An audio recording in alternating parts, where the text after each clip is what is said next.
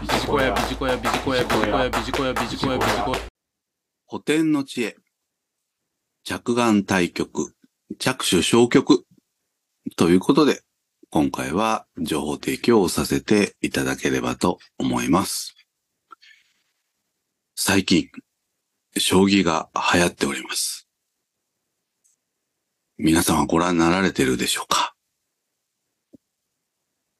羽生善治九段も、今回のキーワードである、対局観という本を出版されております。今回は、着眼対局、着手消極という言葉を紹介をしたいと思います。この着眼対局、着手消極とは、広い視野で物を見て、ピンポイントで最前提で着手するという意味です。中国の戦国時代の思想家、荀子の言葉と言われています。私たちは仕事をしていると、ついつい視野が狭くなってしまいがちです。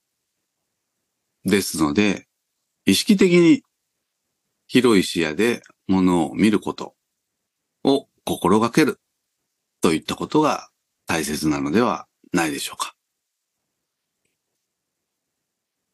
そのためには、視座を意識することですよね。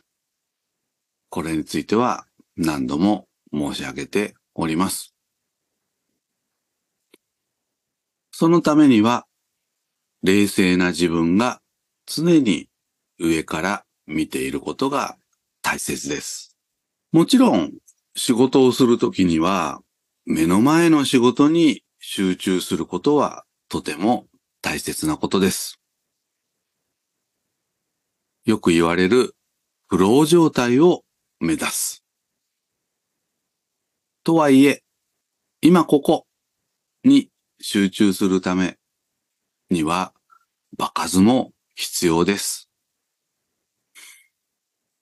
未来の不安と過去の後悔を忘れるくらいに目の前の仕事に集中できれば言うことはありません。最後にまとめになりますけれども、1日2回、就職前と退勤前に振り返る時間を持ってみましょう。今日の自分は視野広く仕事をしたのか、そして集中して仕事に取り組んだか、こうした自問自答が大切です。ぜひ習慣にしていきましょう。以上、古典の知恵、着眼対局、着手消極ということで情報提供をさせていただきました。ビジコヤ